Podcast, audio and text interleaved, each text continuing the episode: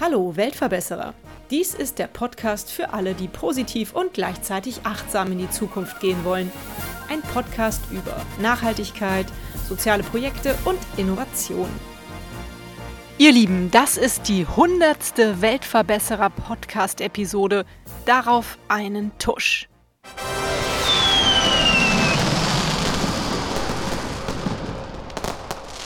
Und ein großes Danke an euch alle dass ihr mir und meinen Interviewpartnern so fleißig zuhört. Ich hoffe, dass ich euch mit den Weltverbesserer Podcast-Episoden einen Mehrwert bieten kann. Für Tipps, Verbesserungsvorschläge und Fragen schreibt mir gerne an weltverbesserer.gernhardmedia.de. Ich bin heute mit Jakob Winkler verabredet. Jakob Winkler ist Grafiker und Illustrator aus Innsbruck in Tirol. Er hat ein wunderschönes Buch auf den Markt gebracht. Fatimas fantastische Reise in eine Welt ohne Erdöl. Ein Wimmelbuch für Kinder und Erwachsene, voller Optimismus und Zuversicht für unsere Zukunft. Und die Idee dahinter ist, die Welt von morgen wird von unseren Kindern gestaltet. Und dafür brauchen wir ein positives Bild dieser Welt. Jakob möchte alle Kinder und Erwachsenen ermutigen, die Herausforderungen unserer Gegenwart anzunehmen und inspirieren, eine gute Zukunft für uns alle zu gestalten. Lieber Jakob, schön, dass du heute hier bei mir im Interview bist. Das ist eine tolle Idee und auch die Umsetzung ist wunderschön. Ich habe das Buch hier vor mir liegen. Aber es hat einige Jahre in Anspruch genommen, das Buch umzusetzen, richtig? Ja, hallo Birte, erstmal danke für die Einladung. Ja, ich bin Grafiker und Illustrator und komme eigentlich aus der Werbewelt und wollte irgendwann mal was Sinnvolles machen. Und das ist vor zwölf Jahren circa gewesen. Und damals haben wir angefangen zu überlegen, äh, was können wir beitragen mit unseren Fähigkeiten, um was Positives äh, auszulösen, zu inspirieren. Ja, und so ist eigentlich die Arbeit und die ersten Jahre mal nur Kopfarbeit entstanden und dann habe ich irgendwann angefangen zu zeichnen, ich glaube so zwei, 2011 herum und immer nebenher und irgendwann habe ich gesagt, okay, wenn, dann musst du jetzt das Buch fertig machen und habe dann wirklich drei Jahre lang nichts anderes gemacht, als dieses Buch fertig zu bringen und ja, es ist jetzt es, wir haben das damals als Crowdfunding released und es war super erfolgreich und ja, jetzt kommt es auf einem neuen, auf einem Verlag in Deutschland äh, diesen Herbst, glaube ich, heraus. Ja. Schön. Welcher Verlag wird es sein? Das wollte ich nämlich später noch fragen, ob man das Buch nur in Österreich bekommt oder auch in Deutschland. Na, wir sind leider ausverkauft. Also ich habe jetzt wirklich nur mehr eine Handvoll Bücher bei mir im Lager liegen. Ähm, nein, es kommt jetzt, es wird jetzt in drei Wochen nochmal gedruckt, über, ein wenig überarbeitet und kommt dann auf Knesebeck heraus. Also Schön. Das Münchner Verlag, der für wunderbare und wunderschöne Bücher steht. Und da bin, bin ich eigentlich ziemlich glücklich, ja. Toll, ja, das hört sich ja richtig erfolgreich an. Das freut mich für dich. Damals vor zwölf Jahren, als du diese Idee hattest, ja, du hast ja gesagt, du wolltest gerne was Sinnvolles tun nach der ganzen vielen Arbeit in der Werbebranche, die ja dir dein Einkommen natürlich schafft. Das ist bei mir sehr ähnlich. Also bei mir ist der Weltverbesserer-Podcast so entstanden. Aber war da noch eine andere Idee, die du hattest? War da irgendein Schlüsselerlebnis, was du hattest, wo du sagtest, so, ui, in die Richtung muss ich unbedingt mal was machen? Also es geht ja alles in Richtung Nachhaltigkeit ich bin halt immer schon neugierig gewesen und ich kann mich so dunkel erinnern, das war ja so um 2008, da haben wir ja diese Wirtschaftskrise gehabt, die ist einhergegangen mit einer Ölkrise und da war damals irgendwo, wahrscheinlich Arte oder so, habe ich eine Dokumentation gesehen, Erdöl bei uns zu Hause. Und ich kann mich noch so dunkel erinnern daran, an diese eine Szene, wo quasi man durch das Haus gegangen ist und mal geschaut hat, wo eigentlich dieses Produkt drinnen steckt.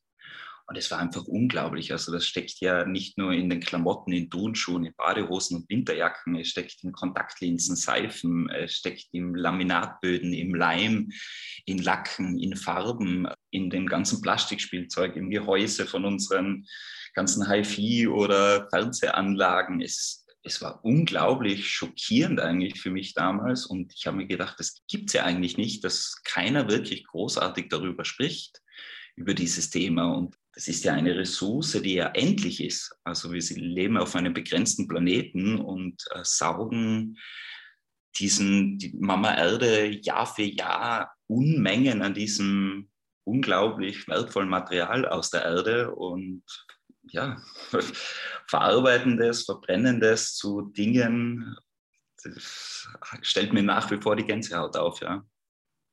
Ja, vielleicht kannst du ja dann mal diese sehr essentielle Frage beantworten. Also ich möchte natürlich allen empfehlen, dieses Buch äh, sich zu kaufen, wenn es wieder zu erwerben ist und es einmal zu lesen und mit den Kindern äh, zu studieren regelrecht.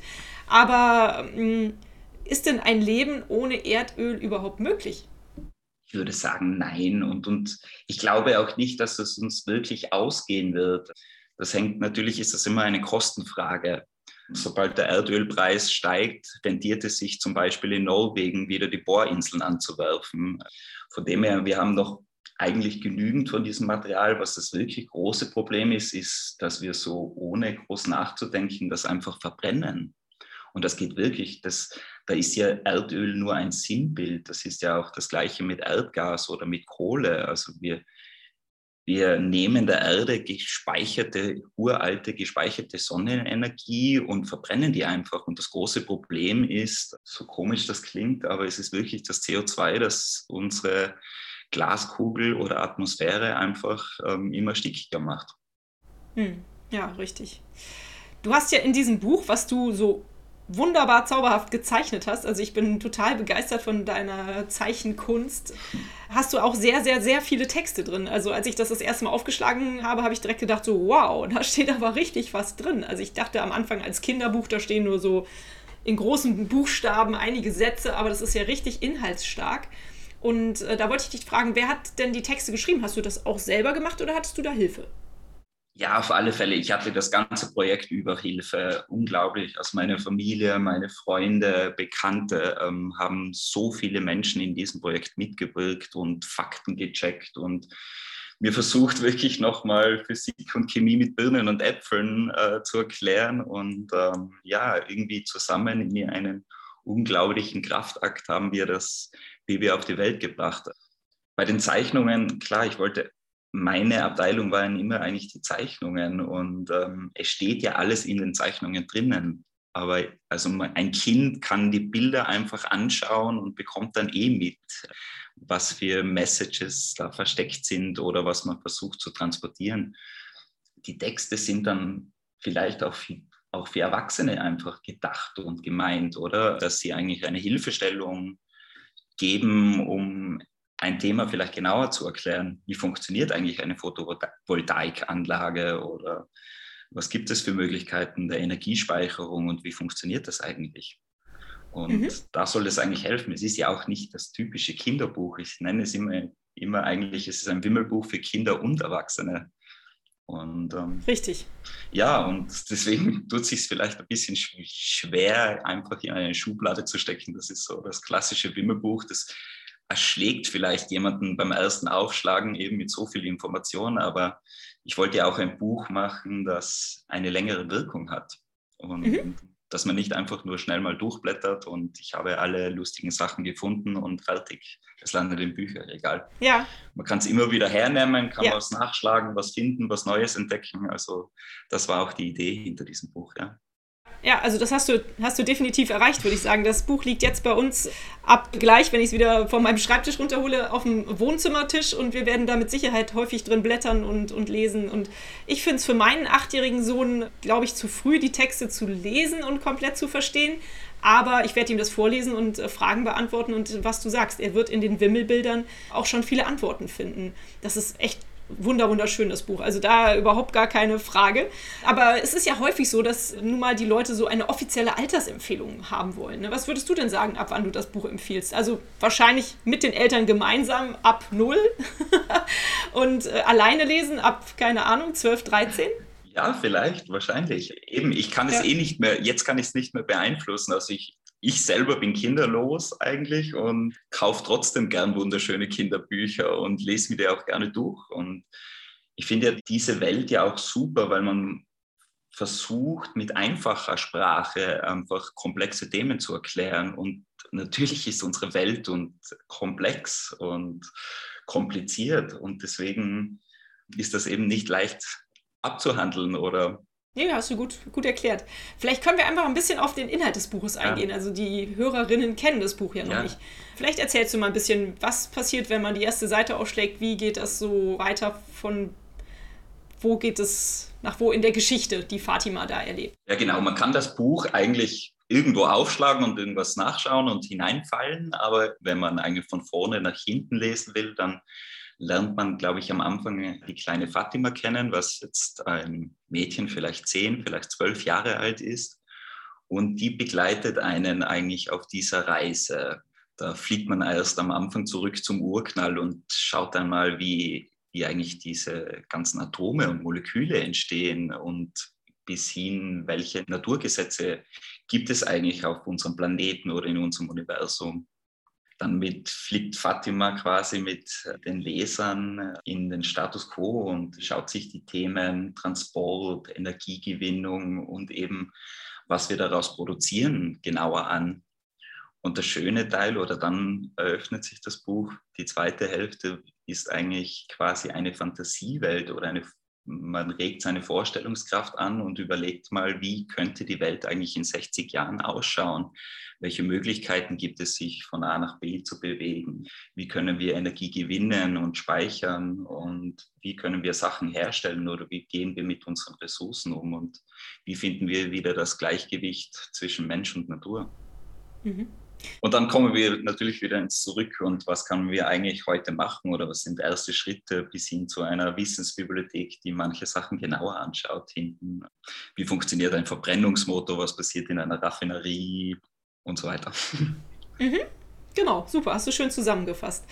Mm, ich stelle eigentlich immer relativ am Ende meiner Gespräche die Frage, was würde denn die Welt in deinen Augen besser machen? Aber du hast ja jetzt gerade schon darüber gesprochen. In diesem Buch wird ja auch eine Utopie dargestellt, wie die Welt besser sein könnte. Wenn du drei Dinge auswählen könntest, was würdest du sagen, welche drei Dinge würden die Welt besser machen? Puh. Ich werde das oft gefragt. Ich glaube, eine große Überschrift würde ich nennen, aktiviere deinen Wirkungskreis.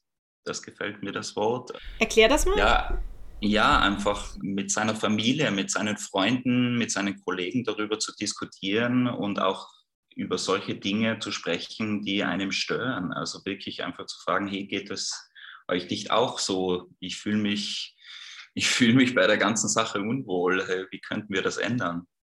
Ein anderes Ding wäre auch, glaube ich, was ich zurzeit empfehle, ist, fragt nach, wenn ihr an der Kasse im Supermarkt Discounter seid, hey, warum liegen neben den einheimischen Zwiebeln Zwiebeln aus Peru. Wie kann das sein?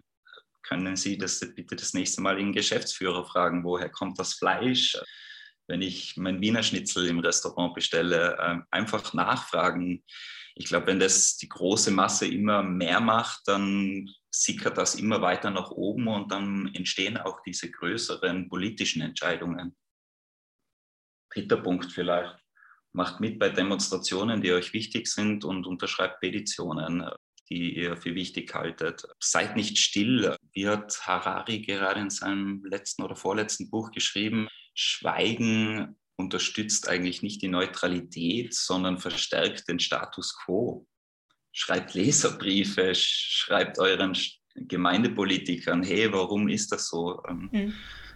Gut. Ein bisschen Aktivismus, das passt schon. Finde ich super. Das ist äh, auch ein guter Tipp. Klasse. bitte, bitte.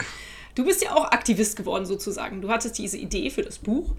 Du hast unglaublich viel Energie da reingesteckt, ehrenamtlich da jahrelang dran gearbeitet und musstest dann ja aber auch irgendwie noch überleben und hast deswegen das Crowdfunding gemacht. Du bist ja sehr erfolgreich damit gewesen. Kannst du da mal ein bisschen drüber erzählen? Weil ich hatte schon viele Gäste hier, die mit Crowdfunding versucht haben, ihre Projekte zu finanzieren. Mhm. Also Crowdfunding ist ein super Tool eben es kommen so viele Kinderbücher heraus und wo bekommt man einen Verlagsdeal etc. Ich komme aus einem Kollektiv, wir sind das Atelier für Zeitreisen und quasi da sitzen eigentlich gute Marketing-Experten drinnen und gemeinsam haben wir uns das überlegt, okay, das macht eigentlich Sinn, so eine Kampagne, lass uns da was aufsetzen, es könnte funktionieren und dann eigentlich Freunde mobilisiert, äh, die uns da helfen, ein schönes Video zu drehen, bis hin zur Distribution am Schluss, bis hin zu Werbung und großen Kick-Off-Event. Man sollte auf alle Fälle, wenn man ein Crowdfunding anstartet, sollte man sich Tipps holen von erfolgreichen Crowdfundings. Da gibt es ein paar Mechanismen, die man beachten sollte, auf alle Fälle. Ja. Also jeder, der da draußen überlegt, ein Crowdfunding zu machen, holt euch Tipps von erfolgreichen Crowdfundings.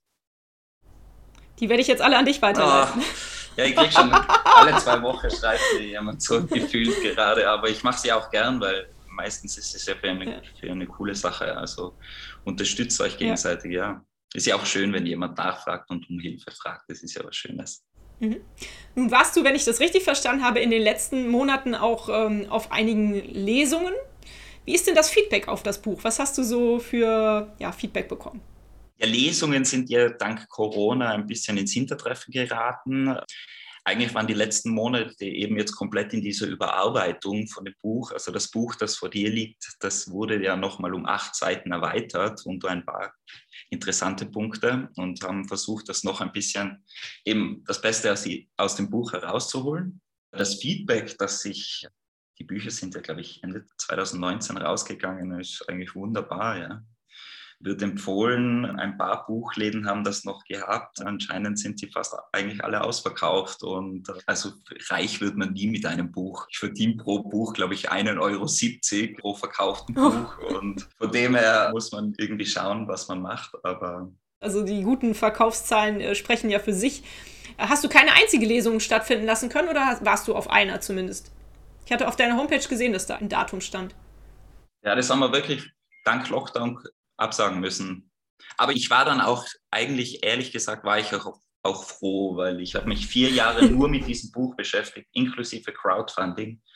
Wenn dann das letzte Buch via Post verschickt wird, eingepackt ist, dann kommt da mal diese Müdigkeit daher und da war ich ganz froh, dass das nicht gleich jetzt mit Lesungen losgeht. Von dem her hat die Pause gut getan und auch so komisch ist, bei aller Tragik war die Corona-Anfangs-Lockdown eigentlich, habe ich ziemlich genossen und wieder Kraft gedankt. Mhm. Ja, schön, das glaube ich. Also nach dieser Arbeit, die du da geleistet hast. Bist du denn jetzt wieder ganz normal in deinem Job unterwegs für die Werbebranche oder überlegst du schon, ob du das zweite Buch beginnst? Na, der Werbebranche habe ich eigentlich ziemlich den Rücken gekehrt. Was macht Werbung? Werbung macht versucht dir einzureden, mit Geld, das du nicht hast, Dinge zu kaufen, die du nicht brauchst, um Leute zu beeindrucken, die du nicht magst. Von dem her, nein, ich habe mit meinem Kollektiv, äh, versuche ich eher in den Wissenstransfer zu gehen und auch in die, diese Zukunftsgestaltung, also wirklich diese Themen aufzugreifen und dort mit unseren Fähigkeiten zu unterstützen. Und ich glaube, da steht jede Menge Arbeit vor, ob das die Verbindung zwischen Wissenschaft und Mainstream ist. Wie kann man da helfen, als Dolmetscher zu agieren mit Grafik, Illustrationen und geschriebenem Wort, ja. Mhm. Schön, ja. Ich will Sachen machen, die, sinnvoll, die, die ich selber für sinnvoll erachte. Und ja, hin und wieder muss da auch ein aktivistisches Projekt halt hin und wieder her, um da Politik aufzuzeigen, hey, so oder so eben nicht. Ähm, oder bitte bemüht euch da ein bisschen mehr starte ein neues Aktivismusprojekt an, habe ein paar Wissenstransfers Geschichten so von Büchern ähm, bis hin zu Universitäten, Alpenkonvention. Fatima hat mir ein paar schöne Türen aufgemacht. Also ich werde oft gefragt im Nachhinein, war das jetzt ökonomisch gesehen ein Erfolg? Äh, dann muss ich das verneinen, weil wahrscheinlich habe ich einen Stundenlohn von zwei Cent, aber ja, ich bin der, der ich jetzt bin und die Türen, die mir gerade aufgegangen sind dadurch, ähm, sind auch super. Ja. Wow, ich bin gespannt, was von dir noch alles kommt. Ich bin da voller Hoffnung. Klasse. Ich habe aber auch gelesen, dass aus Fatimas fantastischer Reise ein Hörbuch werden soll. Bist du da auch noch dabei oder ist das Projekt leider auch durch Corona gescheitert? Ich habe es eben, wie gesagt, der Fokus war jetzt auf die Überarbeitung. Jetzt mache ich dann auch hoffentlich einen schönen Sommer, was dann alles auf, im Herbst auf mich zukommt auch mit Lesungen. Wir spielen da ein bisschen, ich bin ja auch quasi früher Diskjockey gewesen und will da Elemente mit in die Lesung mit einbringen. Und wir waren schon in einem Tonstudio und haben ein paar Sachen probiert. Also irgendwas kommt da fix noch im Herbst oder vielleicht im Winter. Aber wie gesagt, das, ich bin jetzt mal froh, dass die To-Do-Liste von Fatima jetzt mal wirklich von oben bis unten ausgestrichen ist und äh, was äh, sie kommt eh bald wieder mit irgendwelchen kleinen Aufträgen oder To-Dos. Von dem her. Da bin ich mir sicher. Mal kurze Pause. Ja, das glaube ich, ja. dass du das jetzt auch mal genießt. Wenn du an die letzten äh, 2000, also bist ja jetzt 12, 13 Jahre mit diesem Buch beschäftigt, wenn du an die letzten Jahre zurückdenkst, hast du eine schöne Erinnerung, eine voll verrückte Erinnerung, irgendwas, was dich im Herz gerührt hat, irgendwas, was du erzählen kannst, irgendeine schöne Geschichte, die sich um diese Zeit rankt? Also außer vielleicht, dass du so unglaublich viel tolle Unterstützung von allen Seiten erfahren hast. Wow, äh, puh. Ja, jede, natürlich jede Menge. Also deswegen bin ich auch ich oder ich bin eine Summe aus diesen Erlebnissen und Gesprächen, die ich über die letzten Jahrzehnte geführt habe. Da jetzt ein spezielles herauszupicken, tue ich mir ein bisschen schwer. Klar, du nimmst es vielleicht vorweg. Wahrscheinlich schon dieser Release und dieser Kick-off von diesem Buch war natürlich was ganz Besonderes, ja. Und eigentlich diese, ich glaube, es waren insgesamt an die 150 Hände, die uns da geholfen haben, nur mit der Kickoff-Veranstaltung. Also ja, da stellt es mir die Gänsehaut auf. Erzähl mal ein bisschen davon, ich habe das ja nicht mitbekommen. Hat das bei euch in Innsbruck stattgefunden? Mhm. Ja, wir haben, wir haben eine wunderbare Location gefunden und haben dann einen wunderschönen Nachmittag veranstaltet mit Kinderprogramm und Zirkuszelt und Malen und Spielen und ist dann wunderbar übergegangen in eine schöne Party am Abend. Und es war wirklich so, und das würde ich auch eben allen zukünftigen Crowdfundern empfehlen, Funderinnen, pardon, empfehlen. Ja, wir haben dann wirklich um 17 Uhr auf einen Basser gedrückt und gesagt, okay, jetzt startet das Crowdfunding ab, jetzt könnt ihr bestellen, jetzt geht's los. Und ja, da ist dann wirklich eine Welle losgetreten worden, allein durch, durch den Freundeskreis, durch die Bekannten, durch die Familie. Und das ist immer gut für ein Crowdfunding, einen starken Startschuss zu haben dass die Leute einfach mitbekommen, hey, jetzt geht's los, jetzt geht's vier, fünf Wochen lang, könnt ihr bestellen, unterstützt, helft mir ein bisschen und ja, ein kleiner Tipp für Crowdfunderinnen. Super. Nun habe ich mitbekommen, dass du unglaublich viel Energie und Arbeit in dieses Projekt gesteckt hast und dass du auch ganz froh bist, dass es jetzt ein bisschen ruhiger geworden ist für dich. Aber hast du denn äh, als Resümee auch für dich entschieden, dass dich das glücklich gemacht hat, dass du das so umgesetzt hast und würdest du anderen Leuten empfehlen, auch so für ihren Traum zu kämpfen und zu arbeiten? Auf alle Fälle. Ich glaube, ähm, ah, das in, in Fuchserde ist einmal gestanden, wenn du was mit jeder Faser deines Herzens willst, dann hat eigentlich das Schicksal gar keine andere Chance, als dorthin zu wandern. Schön. Ja, ich würde das schon empfehlen. Ähm, stell das schon, ähm, wenn du in einem Job drin steckst, der dich nicht glücklich macht, in Lebenssituationen, ja, am Schluss bist du deines Glückes Schmied, deines eigenen Glückes. Ja. Richtig. Ja. Von dem her, Macht, ja, machen ist Macht. Gut. Geht raus, bastelt was, überlegt euch was und vernetzt euch. Super. Jakob, ich habe das Gefühl, du bist nicht nur ein wunderbarer Grafiker und Illustrator, sondern auch ein Zitatebuch. du hast so wunderbare Zitate auch auf deinem, in deinem Buch hast du sie auch drin oder auf dem Buch hast du sie auch drauf. Zum Beispiel äh, von Richard David Brecht hinten drauf: Die Zukunft kommt nicht, sie wird von uns gemacht. Wunderbar, was in dir alles drin steckt. Ich bin begeistert. ja, wenn man viel liest, also lesen, ähm, lesen bildet und immer wieder findet man einen wunderbaren Satz in einem Buch und der bleibt einen einfach über Jahre hängen. Vielleicht das Pardon, dass ich da so jetzt mit Nee, ach Quatsch, ich, ich, liebe das, ich finde das gut, also mach das ruhig, gar kein Problem. Wie kann man dir denn helfen, dass diese Vision, die du hast, vielleicht irgendwann auch umgesetzt wird? Gibt es immer noch Crowdfunding für dein Projekt? Also so jetzt auch das Ganze vielleicht mehr so an die Kinder zu bringen, das Thema? Na, das Crowdfunding, also wir haben jetzt kein Crowdfunding mehr laufen. Es kommt zwar im Herbst das Buch raus, also an alle Interessierten, fragt mal in eurer Buchhandlung nach. Eben, ich verdiene 1,70 Euro pro Buch, super. Aber nein, hinterfragt in eurem Freundeskreis, unterschätzt nicht euren Wirkungskreis. Wandel braucht Zeit. Und wenn das 10 oder 20 Jahre dauert, ähm, ist auch okay. Dann ist das eigentlich ziemlich schnell, weil wir sitzen als Gesellschaft auf einem riesigen Frachter und das ist gar nicht so leicht, den eigentlich in eine andere Richtung zu steuern. Und ich glaube eigentlich so eben, wenn die Politik, die heutige Politik agiert ja nur mehr, kommt mir vor, moderierend. Und von dem her, wenn die merkt, dass die Bevölkerung eine Veränderung will und fordert, dann bewegen sich die auch langsam, ja. Und deswegen sollte man vielleicht das ein bisschen, geht euren Politikern Rinnen auf die Nerven und Super, sehr schön gesagt. Du bist ja auch ein totaler Optimist. Das merkt man ja an den Aussagen, die du so triffst. Bist du denn auch ein Weltverbesserer? Jein. Ja und nein, glaube ich, wie jeder. Wie nein? Wieso nein? Ja, weil ich auch natürlich, ich trage ja natürlich auch mit meinem Dasein und mit dem, was ich gerne tue, dazu bei, dass die Welt so ist, wie sie ist. Und auf der anderen Seite gleich wie jeder oder jede versuche ich, die Welt ein Stück besser zu machen. Also ich würde die Antwort mit Jein beantworten. naja, von mir kriegst du den kleinen Weltverbesserer-Pokal auf jeden Fall. Ich finde, dass du schon ein Stück dazu beiträgst, dass sie besser wird. Dankeschön. Wie kommt denn so in deinem persönlichen Alltag, wenn du jetzt mal dran denkst, morgens aufstehen, abends ins Bett gehen, Nachhaltigkeit überhaupt vor? Ja, es stimmt schon mit diesen täglichen Entscheidungen. Was esse mhm. ich? Was benutze ich, was kaufe ich, was brauche ich wirklich. Ich glaube, wir sind, was man schon ein bisschen erkennen muss, ist, dass wir eigentlich ziemlich in einer Konsumgesellschaft gelandet sind. Also was ist es? Ich glaube, so vor 100, 150 Jahren hat der Mitteleuropäer 100 Dinge besessen. Da war eine Matratze, eine Decke, vielleicht ein Buch sogar dabei.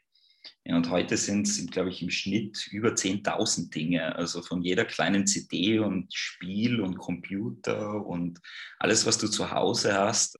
Das will ja alles mit dir Zeit verbringen. Also jedes Buch will gelesen werden, jedes Musikalbum angehört werden, mindestens einmal, wenn nicht dreimal am liebsten. Und dadurch leben wir irgendwie so in einer komisch gestressten Konsumwelt gerade. Und da hilft es vielleicht zu fragen, hey, was brauche ich eigentlich wirklich? Und soll ich mich nicht von manchen Dingen vielleicht loslösen? Ja, das stimmt. Das vielleicht hilft das ein bisschen zu entstressen. Ja, es kann sehr befreiend wirken. Ja.